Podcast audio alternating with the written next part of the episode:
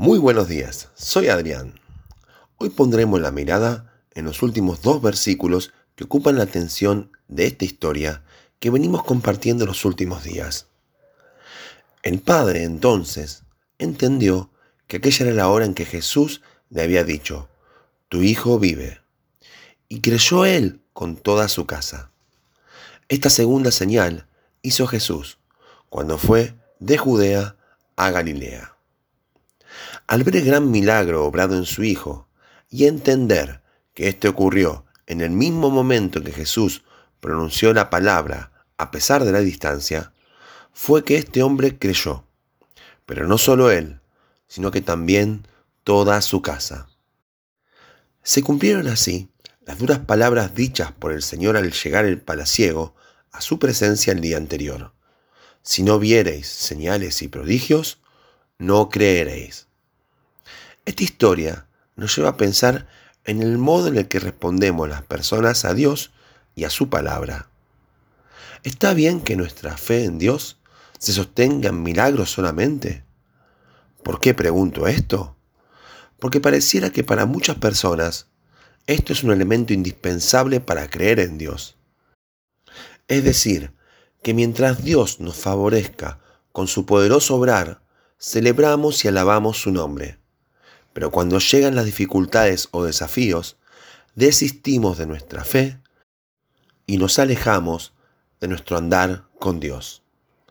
Por esto mismo, es bueno tomarnos un momento para reflexionar esta cuestión a la luz de uno de los pasajes emblemáticos de la Biblia que nos habla acerca de la fe, Hebreos 11.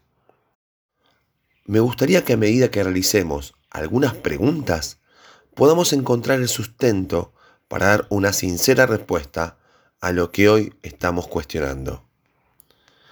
En el versículo 4 nos recuerda del más excelente sacrificio que ofreció Abel a Dios, rememorando lo narrado en Génesis 4, y me pregunto, ¿qué milagro había alentado a Abel para realizar esta ofrenda? Sí, ninguno. En el versículo 7 nos habla de aquel hombre de la antigüedad que era justo y había hallado gracia delante de Dios, llamado Noé. De él se nos dice que construyó un arca de madera de gofer cuando fue advertido por Dios. Y me pongo a pensar, ¿cómo fue suficiente la sola advertencia de Dios acerca de algo que nunca nadie había visto para que Noé construyera el arca?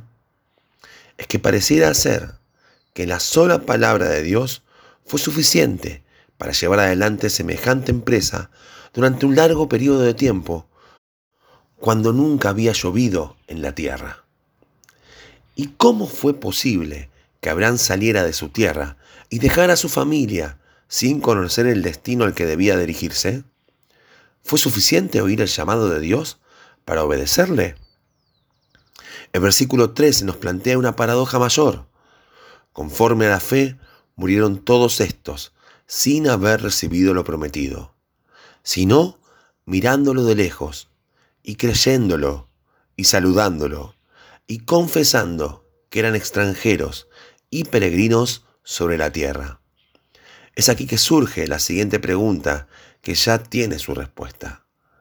¿Cómo se vive y se muere por fe sin recibir lo que Dios ha prometido? Sí, viviendo como un extranjero en la tierra donde nos sentimos tan arraigados, pensando que estamos de paso por este mundo. Al leer los versículos 17 al 20, se nos hace mucho más difícil digerir la pregunta. ¿Cómo hizo Abraham para ofrecer a Isaac sin tener una clara señal de que seguiría vivo? Pensemos que él tenía una sola certeza donde se sostenía, como dice el versículo 18. En Isaac te será llamada descendencia. ¿Cómo es posible sostenerlos por la fe en momentos así, cuando todo lo que tenemos parece ser que desaparecerá en un instante? Pensemos en Moisés, quien por la fe dejó Egipto, no temiendo la ira del rey, porque se sostuvo como viendo el invisible. ¿Qué tenemos que aprender de estos y muchos otros hombres y mujeres, donde la fe no fue solo un medio para obtener beneficios de Dios, sino que fue el modo por el cual eligieron vivir su estadía aquí en la tierra? volvamos nuestra mirada a este hombre oficial del rey Herodes.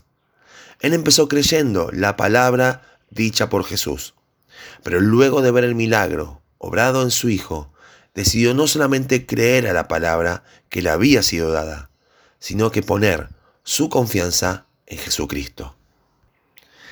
De este mismo modo, somos todos nosotros desafiados.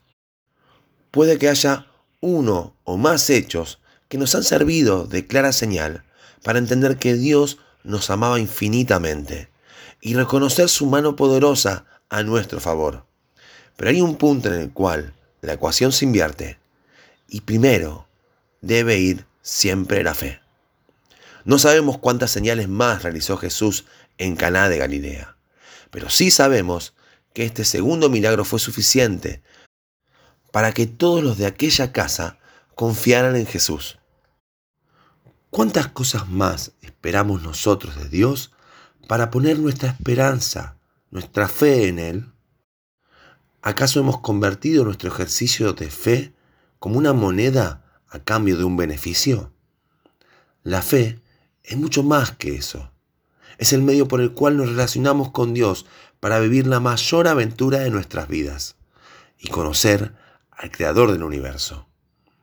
En Hebreos 11, versículos 2 y 39, se nos recuerda el precioso valor que tiene la fe para nuestras vidas, llevándonos a mirar que todos aquellos héroes alcanzaron buen testimonio mediante la fe. Señor, que hoy pueda aprender esta verdad, que sostendrá mi caminar a diario aquí en la tierra hasta llegar a tu misma presencia, que mediante la fe alcance el buen testimonio que tú quieres construir en mi vida. Que Dios nos bendiga.